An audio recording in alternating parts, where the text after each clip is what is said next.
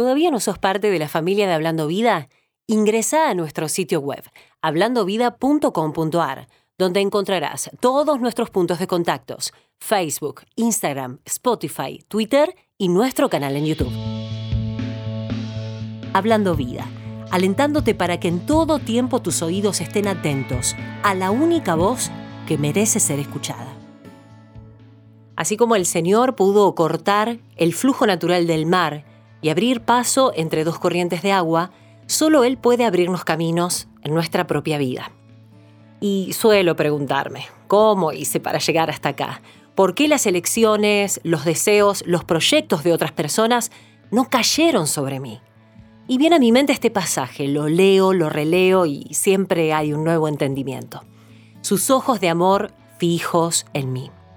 Cada vez que medito en esta parte, imagino sus ojos brillantes, penetrantes, dulces, contenedores, y reafirmo mi identidad. Ellos me impulsan a incrementar mi fe, a volver a comenzar. Vuelvo a caminar tranquila, sabiendo que Él está mirando mis pasos. Y también esa parte en donde dice te haré entender. Y a veces reflexiono, ¿tanto tiempo tardé en entender?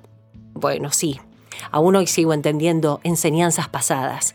¿Y cuántas veces pensé que tenía ciertos temas resueltos? Pero no, nuestra comprensión está sujeta a sus tiempos y no siempre entendemos todo. Te enseñaré el camino en que debes andar y me encanta imaginar que son caminos únicos, diseñados perfectamente para mí, para mi entendimiento y que solo Él los conoce. Por momentos me veo caminando por los senderos algunas veces corriendo, bicicleteando, y hay días que ando tan rápido como motorizada, acorde a sus tiempos de enseñanzas del transitar. Sabemos que su obra y sus tiempos son perfectos. En este pasaje el Señor nos muestra que bajo su techo hay verdad.